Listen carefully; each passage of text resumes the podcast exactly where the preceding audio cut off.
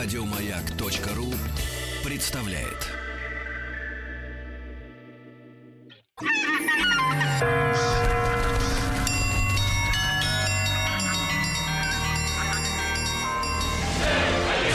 Русский мир. Истоки. Дорогие товарищи, продолжаем с вами знакомиться с историей нашей Родины, знакомить с этой историей людей, которые к нам присоединились. Недавно в разное время, в разное время. И приглашаем в нашу студию дорогих наших э, докладчиков. Э, встречаемся с ними уже не в первый раз. И сегодня в нашей студии Дмитрий Алексеевич Гутнов. Дмитрий Алексеевич, доброе утро. Доброе утро. Э, профессор, доктор исторических наук. Работает Дмитрий Алексеевич в Московском государственном университете. И сегодня мы поговорим о Василии Третьем. В принципе, Дмитрий Алексеевич, вот как обывателю не запутаться в Василиях? Потому что много их. В прошлый ну, раз тоже был Василий.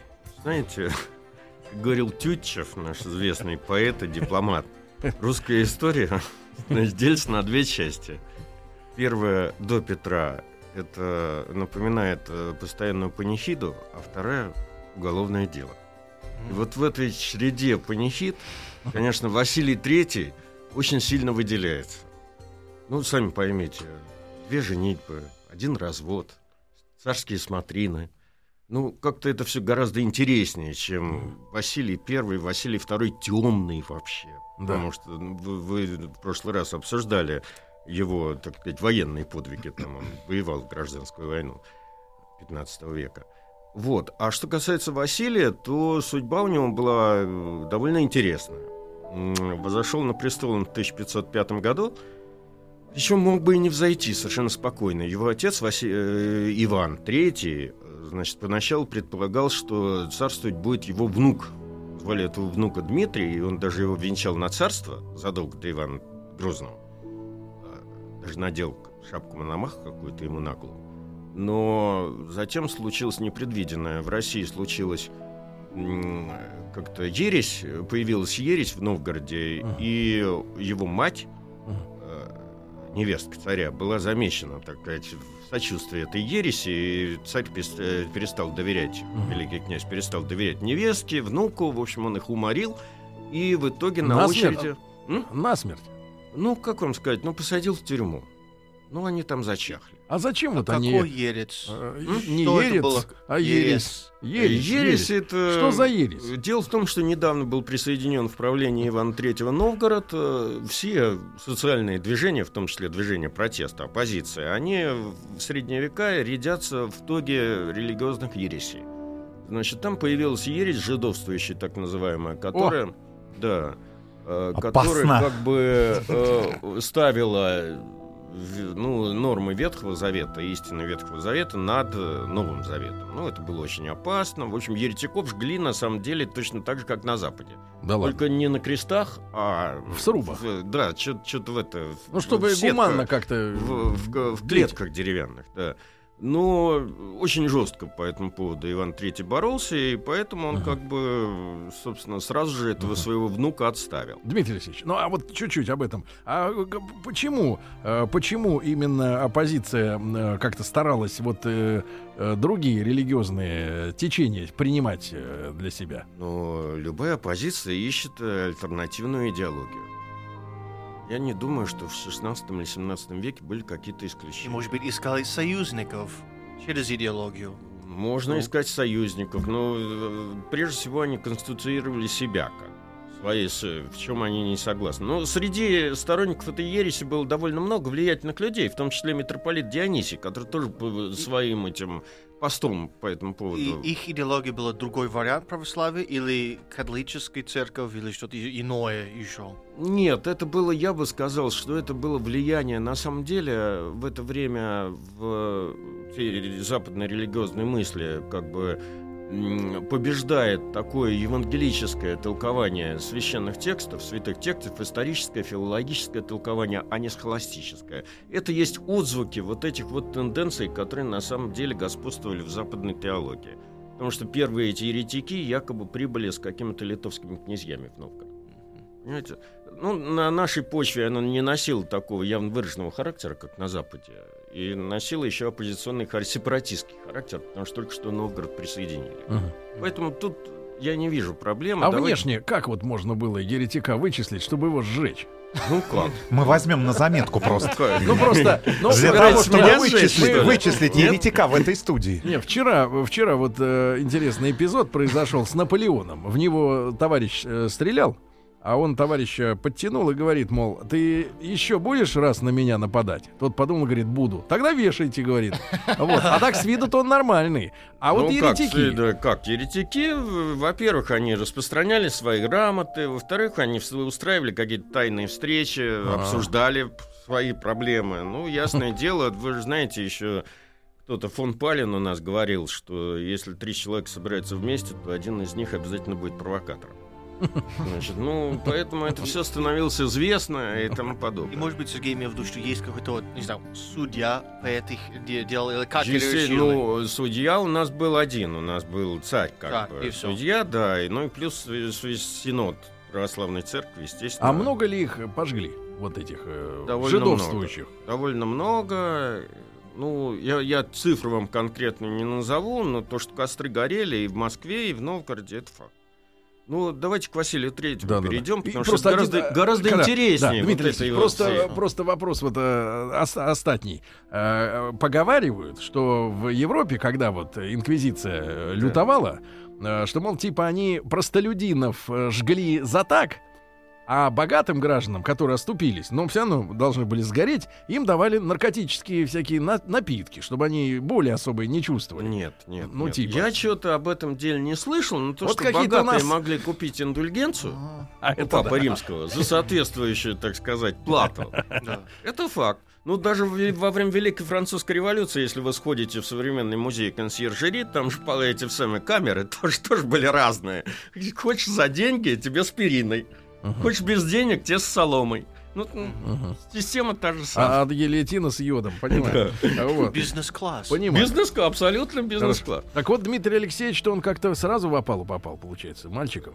Э, Василий? Да. Нет, он не попал. Дело в том, что он был э, от второй жены э, Ивана Третьего. А. Хоть он и был от византийской принцессы, но перед ним была первая жена, соответственно, в первую очередь наследование. И эта ересь, по сути дела, этому Василию вместе с греческой мамой и прочее, и прочее, открыла дверь к престолу. Мгм. И когда, значит, все это состоялось, скрылись связи этой невестки первой э, царя с э, еретиками, Мгм. то как бы ясно стало, что следующим князем будет не Дмитрий там как-то, а э, Василий Третий. Мгм.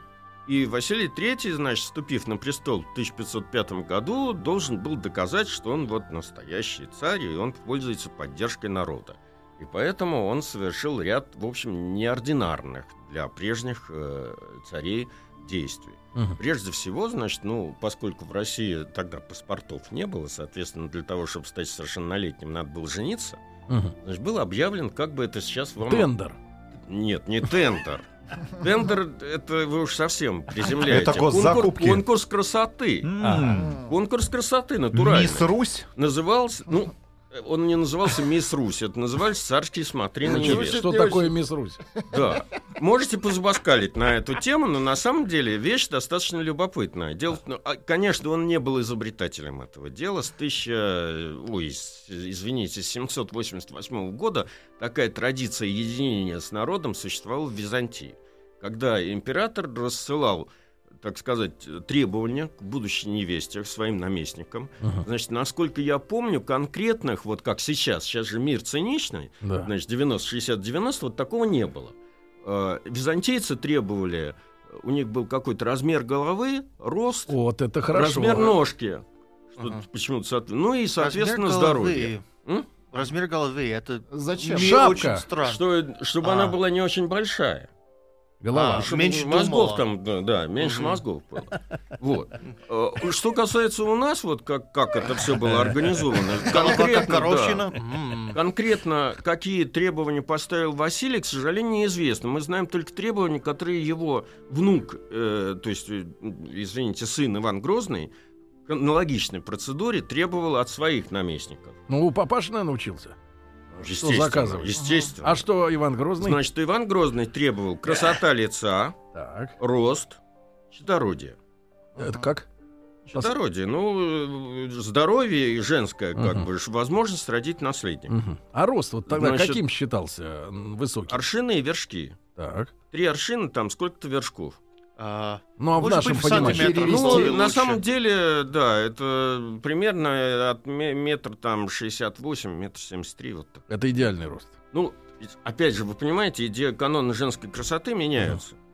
Поэтому на самом деле, вот э, если, так сказать, весьма условно вот, посмотреть на то, как выбирались Мгм. женщины русскими царями, то Да. это были люди маленькие и толстенькие Мгм. женщины. А Они должны были быть пышными э, этими Ну, угодьями. ясно, это должно было каким-то образом свидетельствовать об их э, здоровье. И, и- и показатель богатства. наверное. Нет, показателей богатства не было, хотя, конечно, видимо, этот конкурс, который устроил Василий III, а там на самом деле этот конкурс описывали и э, имперские послы, так сказать, Священной Римской империи, и наши какие-то источники. Одни говорят, что было собрано по стране 300 девиц, из них отобрали 150, из 150 отобрали там что-то 12, и вот из 12, значит, сначала 6, и из трех выбрали последнюю невесту. А э, сам ли он выбирал? Или были те Хороший жюри? вопрос. Жюри. Хороший вопрос. С Киркоровым, Потому что Юдашкиным. помимо вот этих вот формально озвученных требований, значит, рост, там, цвет лица, здоровье и тому подобное, конечно, там были другие расчеты, и расчеты такого толка местнические, потому что выиграла конкурс, конечно, не, не девушка из народа, вот просто пришла какая-нибудь дворянка там, незнатная. Девушка из народа Да. дворянка. Да.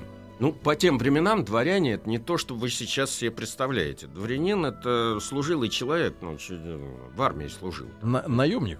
Ну, ну, почти. То есть у него зарплата была не в деньгах, а в этой, в имении помещичье. Мгм. То есть он, он же с него кормился, как бы, и с него снаряжался в поход. Мгм. Э, Ну, военное это, да? Военное сословие. Значит, а выиграла этот конкурс Соломония Сабурова. Значит, из, э, Соломония? Соломония. Ой, Из, из... Не смейтесь, девушка потом святой стала после развода. не смеемся. Вот.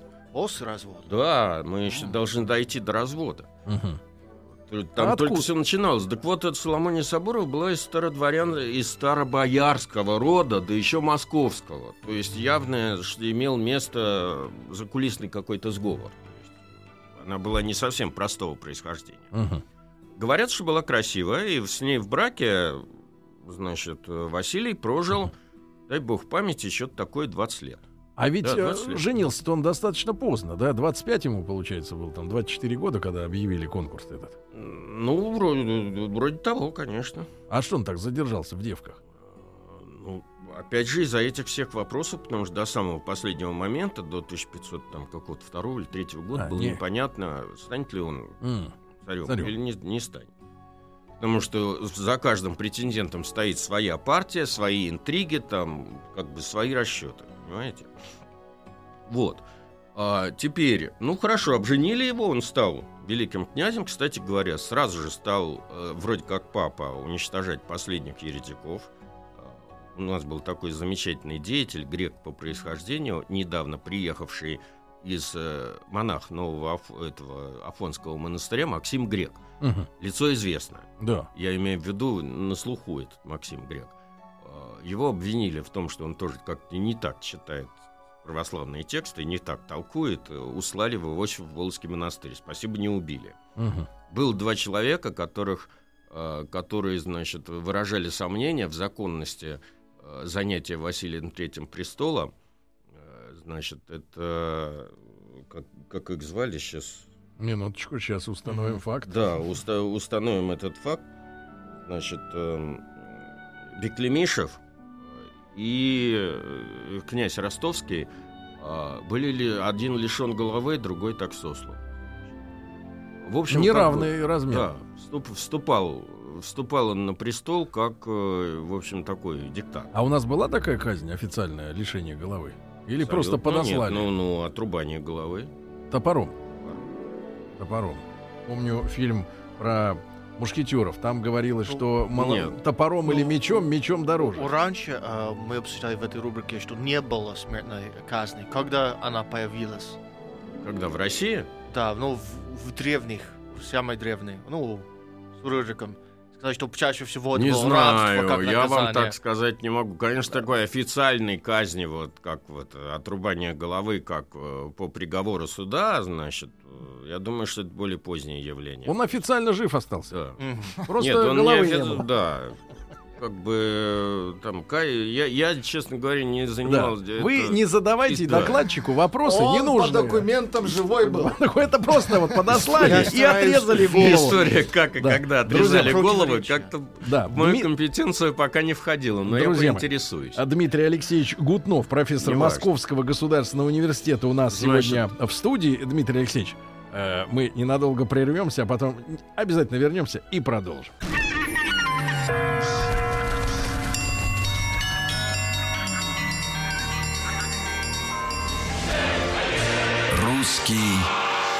Мир. Истоки.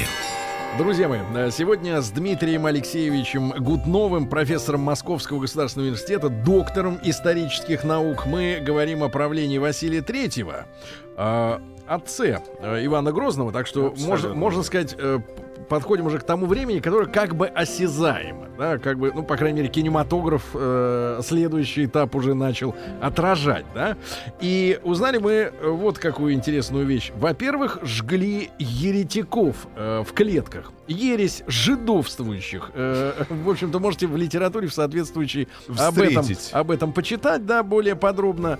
Э, и вторая история с конкурсом красоты, с выбором э, первой супруги, да, первой н- Абсолютно. невесты для э, царя э, Василия Третьего Ивановича. Выбрали женщину непростую, да, непростую, и прожили они прекрасно 20, 20 лет. лет. Нельзя сказать, что прекрасным, потому что в итоге детей не было.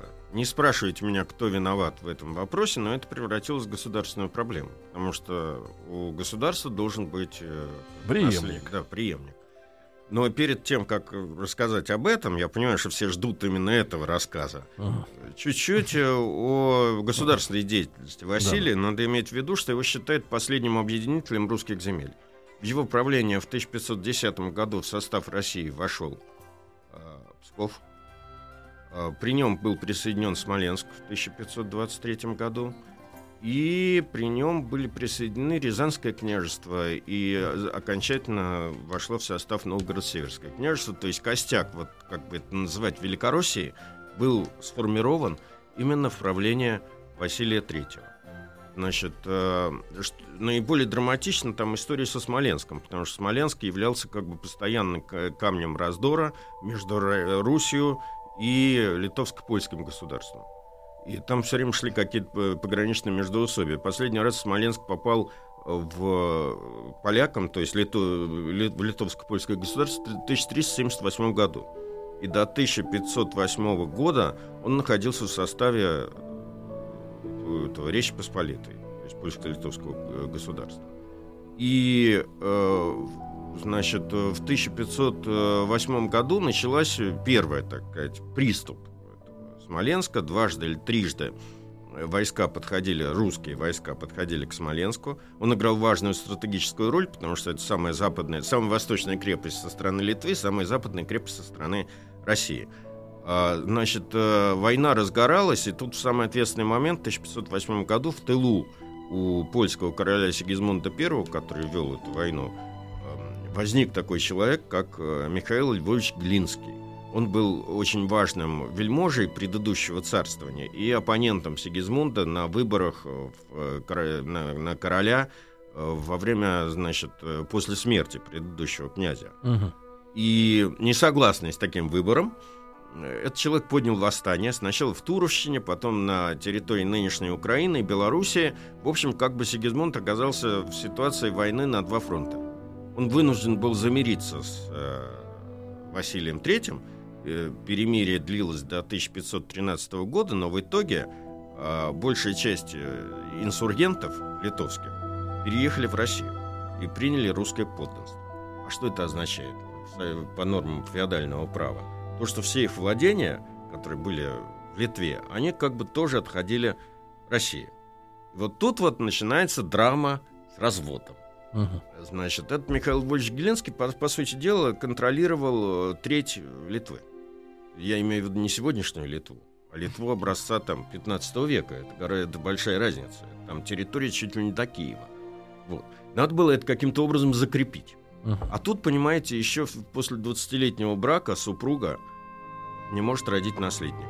В итоге в Боярской думе возникает идея значит, развести царя, дать ей раз... и взять новую жену.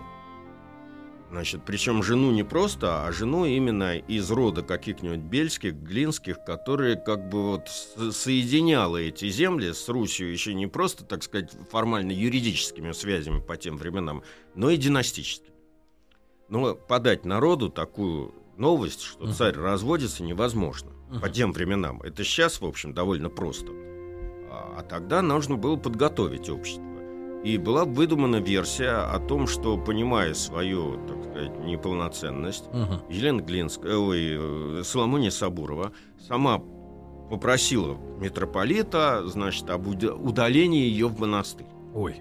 Ну это тюрьма. Эта фенька, значит, была подана народу. Естественно, в это дело никто не поверил. Но, тем не менее, значит, и самое главное, что это полностью противоречило действительности, потому что э, Соломонию пытались разными окольными способами убедить, и в конце концов, значит, убеждение кончилось тем, что ей в опочивальню подкинули монашеское одеяние. Она там, по-моему, непотребными словами там крыла чуть не всю Боярскую думу, включая своего мужа. Я не буду повторять, извините, у нас прямой эфир. И изрезала в клочья, значит, Такая это монашеское метка. одеяние. Да, то есть сцена на самом деле крайне кинем- кинематографическая. До тех пор, пока ближайший, так сказать, советник этого Василия не ударил ее бичом по спине и не сказал, что это, так сказать, решение окончательное и обжалованию не подлежит, она, так сказать, еще пыталась сопротивляться. Ну и после того, как она была удалена в Суздаль, в Суздальский Покровский монастырь, известный очень монастырь, а, она, значит, э, интриговала, и, в общем, как бы ходили слухи, что она там была беременна в монастыре, и разродилась царевичем Георгием. И Василий III, на самом деле, довольно серьезно, в общем, воспринимал эти угрозы всерьез, потому что дважды в Покровский монастырь ездила комиссия для выяснения этого щекотливого вопроса. И, в общем, до 1934 года никто не знал, ну, образно говоря, был ли мальчик. И только когда в 1934 году, значит, стали там что-то ремонтировать этот монастырь в подклете этого Покровского собора в Суздале, обнаружили рядом с э, могилой В этом году? Э, В в этом... 1934, 1934, Недавно. не- не- относительно недавно, обнаружили маленький гроб, Вчера. в котором лежала запеленутая в пеленальник э, драга- с драгоценностями и тому подобное деревянная кукла. И, в общем, мистификация стала понятна. Мгм. Ну, я это рассказываю э, по, по той причине, что интриги, которые там по этому поводу были, были довольно нешуточные. А царь, значит, решил жениться. И в этот раз уже он, не доверяя этой самой вот этому вот э, конкурсу красоты, э, выбор его упал на племянницу этого самого Михаила Глинского, э, который перешел на русскую сторону Елене Глинской. Девушка красивая, надо сказать. Недавно найдены ее останки э, в Кремле. Она была похоронена в Кремле как царица. И буквально там в 1999 году был сделан ее скульптурный портрет по останкам. Останки сохранились. В общем, она была и по нынешним временам вполне, так сказать, хорошо сложенная женщина, довольно высокая, 175 сантиметров, 185. 170. 170. И э, хороша собой, судя по портрету, который восстановлен. Мгм. Вот. Царь души в ней не чаял. А, причем там были какие-то сногсшибательные вещи. Девушка-то все-таки была с Запада. Мгм. Для нас, Литва-то и Польша, это был дикий Запад, абсолютно. То есть. Только с Англией установили дипотношения только при Иване Грозном, по сути дела. Значит, э, поэтому, что касается кухни, что касается одежды, Мгм. Значит, это, э, в общем, э, э, чтобы вам объяснить, насколько как бы престарелый Василий III был влюблен, э, могу сказать, что он даже начал М. бриться. Ничего такая. Значит, э, вы понимаете, для Сергей русского до мужчины до не Петра начал Великого, бриться. да, бритье это Кого брить начал? А, сам себя. бриться стал. Себя.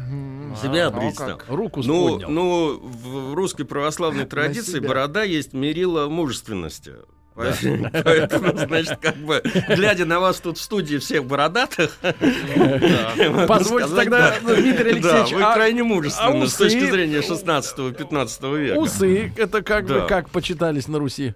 Э, Ну, Вот вот, вы э, усатый, бритый это человек это цыгане. принадлежность либо протестантской веры, либо каких-то там католиков, презелитов. В общем, как бы это у нас было по тем временам не принято. Или уж я э, горожусь предположить, что просто человек нетрадиционной ориентации, которому не место было, значит, вот, среди нормальных людей по тем временам, да.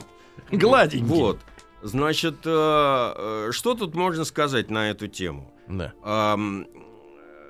Несмотря на все, так сказать, ухищрения и всю любовь, э, в общем, как бы довольно долго, ведь женился он с 1000 в 1525 году, Мгм. а иван Грозный родился только через пять лет, считай, значит, в 1530 году, ну вот ничего не выходило.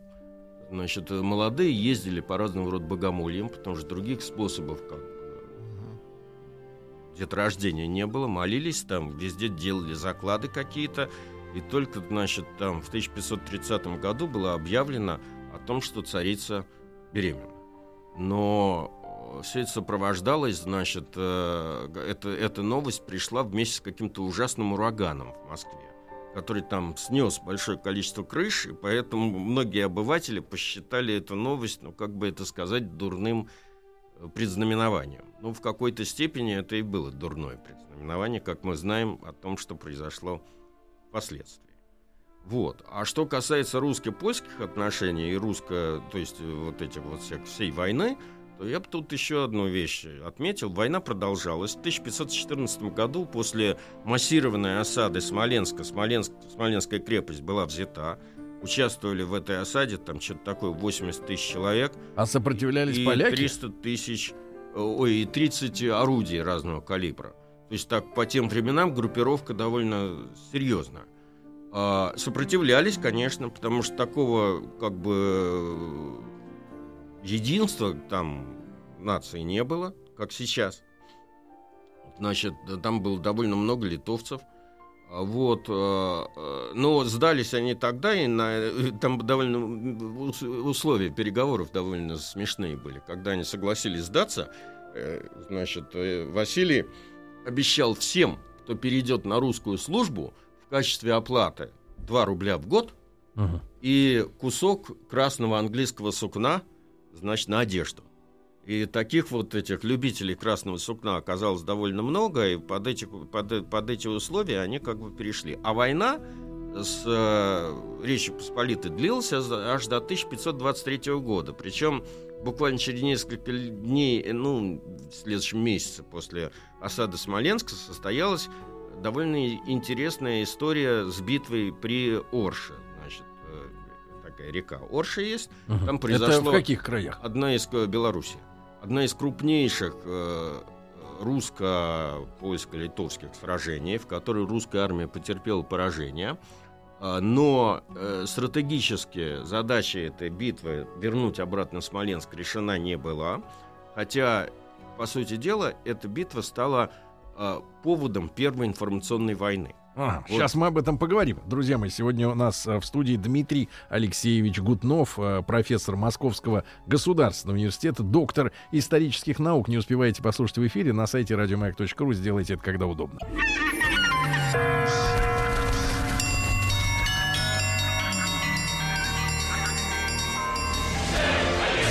Русский мир. Истоки.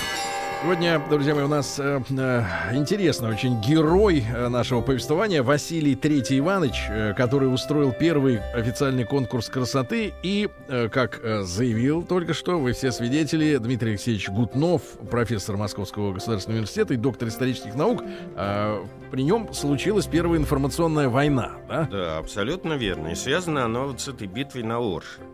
А, И как бы свой пошатнувшийся военный престиж, значит, польско-литовский король Сигизмунд I укреплял тем, что он рассылал письма по всей Европе о том, как он сражается успешно с русскими схизматиками. И действительно, как бы битва при Орше была самым громким, самым большим поражением русских войск во всех польско-литовских э, русско- русских войнах. И с тех пор вот эта вот битва при Орше, она явилась каким-то вот все время информационным поводом для разных пропагандистских войн. И даже сейчас, а, вот вот 500 лет прошло, значит, в Польше праздновали битву под Оршей, значит, э, Не я рвутся. присутствовал, я, я видел в прошлом году в Белоруссии, и в Литве. Но самое смешное заключается в следующем, что они там празднуют победу над русскими войсками. Каждая нынешняя национальность новая, вы же понимаете, что новые поляки, новые литовцы, новые белорусы — это не те люди, которые воевали в 15 веке. Они всячески преувеличивают значение там какого-нибудь своего белорусского или там литовского воеводы и преуменьшают значение союзников. Слушать это для профессионального историка крайне э, смешно, потому что ты знаешь, что все эти люди были совершенно как бы они вообще большей частью исповедовали православную веру, как бы и не были еще теми поляками, украинцами или там кем, э, тем, кем наделяют современные как бы идеологи. Ну ладно, неважно с этим. Теперь я у меня остается не так много времени на самом деле. Я бы хотел осветить еще одну сторону Да. который впрямую не относится к Василию Третьему, что стало с первой женой, Мгм. которую, как мы с вами установили, удалили в монастырь, и она там, значит, жила монашеской жизнью под именем Софии, или Софии. А жизнь ее была довольно насыщенна, на самом деле. Она вела праведный образ жизни и э, дожила аж до 1547 года, причем при жизни она м, уже стала считаться чудотворной или там какой-то, в общем, с задатками святости. Ее стали почитать. А окончательно суздальцы уверились в том, что она святая, во время смутного времени. Когда в 1000 в 1608 году польские отряды Сапеги и Лисовского, которые там где-то Троице-Сергиевую лавру штурмовали и, значит, по окрестным городам там грабили или занимались там какими-то своими военными операциями, э, налетели на Суздаль, то есть они стали штурмовать Суздаль, то э, командующему польского этого отряда Лисовскому явилась в грозном виде эта самая старица Софья, э, что-то ему такое наговорило, что у него от ужаса отнялась правая рука, и он там дал ж обед на Библии, что он уйдет из Суздаля, и больше, так сказать, к нему, вообще говоря, подходить вообще не будет. На три стороны поклялся и как бы ушел. Вот после этого, собственно говоря, уже старица Софья стала э, сначала официальной русской святой, а потом она была как бы собором Русской Православной Церкви возведена в ранг святых. Таким образом, Василий III у нас породил не только конкурс красоты, и не только, так сказать, первый развод, но еще жену святую. Понимаете? Да, да, да. Вот. Значит, это э, тема. Э, да. Ну, что еще можно сказать, э, рассказать про Василия Третьего? На самом деле, Василий, уже, уже при Василии началась борьба с э, кормленцами. Вот когда вы, наверное, обсуждали это на прошлой лекции, когда Иван Третий вводил свою новую общерусскую систему, он создал такую э, систему местной власти, в которой часть налогов как бы оставались в местной казне, и шли, как тогда говорили, на прокорм местного на- властителя. Поэтому местная власть назывались наместными этими кормленцами. Ну, естественно, На прокорм? что- да, на прокорм. И естественно, что эти кормленцы занимались тем, что они как бы пытались одеяло налоговое все больше и больше на себя перетянуть. Мгм. И, по сути дела, криминализировали как бы общественную жизнь. Ну, в чем это выражалось? Ну, такой элементарный пример. Дело в том, что, согласно действующим правилам, например, преступление, которое, за преступление, которое не раскрыто на подведомственной вам территории, платит штраф, значит, э, и возмещение за убытки, за человека, которого убили. Э, Если не найден конкретный виновник, то найден, э, то платит община. Мгм. То есть, таким образом, получается, что, в принципе, этому кормленцу совершенно не важно, кто совершил преступление, наказан ли этот человек, казна все равно пополняется. Таким образом, там э, просто некоторые из них стали сращиваться, как бы это мы сейчас сказали, с мафией. И э, уже Василию, а потом его преемница, Василий же умер, по сути дела, оставив трехлетнего сына, и при нем создав регенский совет, во главе которого стояла его жена Елена Глинская, которая, можно сказать, еще и переворот государственный совершила, потому что был большой вопрос. кто должен быть следующим правителем. Брат царя, э, умершего, Мгм. или жена. Значит, она с помощью своего, с помощью начальника дворцовой стражи, его звали, такая тройная фамилия была, Овчина, Черепнев, Оболенский, красавец мужчина, между прочим, говорят, любовником был. Значит, она совершила государственный переворот и как бы отстранила от власти всех возможных конкурентов. А красавец что сделал? Ну как чего? Там, Убил? там де- нет, дело, дело в следующем. Э, Поскольку у Василия долго не было детей, то он попытался, понимая, значит, что есть традиция в отсутствии детей передавать власть не от отца к сыну, а от брата к брату, он своих э, братьев, коих у него было три, как бы по-русски называется, выморочил. Он э, их, им запретил жениться Мгм. до того момента, пока у него не появится первенец. В итоге, значит, получилось так, что все его братья там умерли бездетными. В конце концов, умерли бездетными. Вот к тому Мгм. моменту, о котором я говорю, когда он умер, оставался один бездетный брат. Значит, э, как-то его Андрей Старицкий звали. Значит, Старицкий, потому что он жил в Старице, у него удел был, место жительства. Ну, его тут же вызвали, значит, в Москву. Он пытался сопротивляться, э, там, пытался письма рассылать, значит, смуту поднимать. В общем, как бы его поймали и уморили. Уморили. Уморили.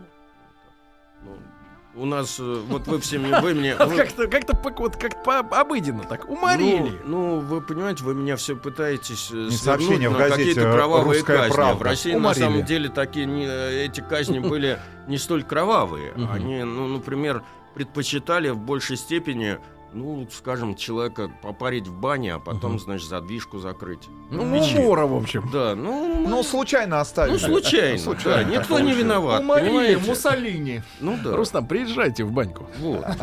Вот Спасибо большое, образом, Сергей да, мы Валерьевич, с да. вами заканчиваем, по сути Да. дела, Василия Третьего. Да, да, да. А, Дмитрий Алексеевич, а, огромное спасибо, как всегда, за очень интересный рассказ. Дмитрий Алексеевич Не. Гутнов, а, профессор Спасибо. Московского государственного университета. Идите учиться к Гу- Гутнову, да?